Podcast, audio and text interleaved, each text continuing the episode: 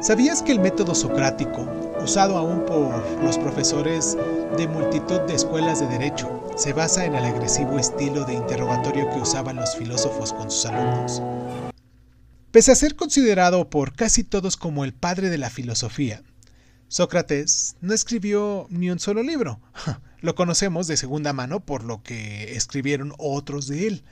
Sabemos que nació en Atenas, en Grecia, en el siglo V a.C., y destacó como soldado en una de las muchas guerras que libró Atenas, para luego convertirse en un personaje peculiar en esa sociedad, que conversaba con cualquiera que se cruzaba en su camino, especialmente con los jóvenes de la ciudad, y que al contrario que los sofistas, que eran los, los, profesores que recorrían el país cobrando por enseñar a los jóvenes retórica y otras habilidades políticas, él lo hacía gratis y lo que es más importante aún, aseguraba no tener nada que enseñar a los demás.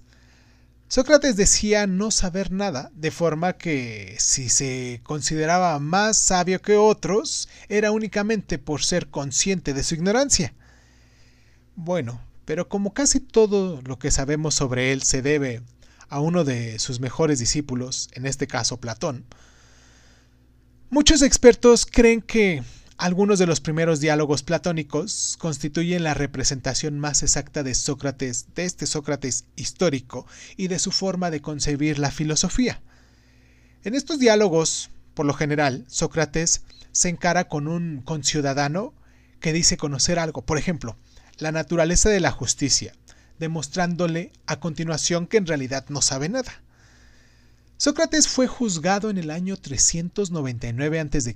por corromper a los jóvenes atenienses con sus enseñanzas, y durante este proceso, que Platón inmortalizó en su diálogo Apología, el filósofo hizo su famosa aseveración de que la existencia no vale la pena si no es para cuestionarla.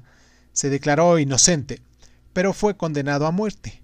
Se le obligó a ingerir cicuta pasó sus últimas horas hablando de filosofía con sus amigos y admiradores, unas conversaciones que Platón registró de una forma conmovedora en su diálogo Fedón.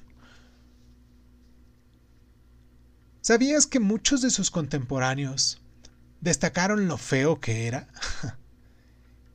¿Sabías que el poeta cómico Aristófanes se burla de él en sus obras Las nubes?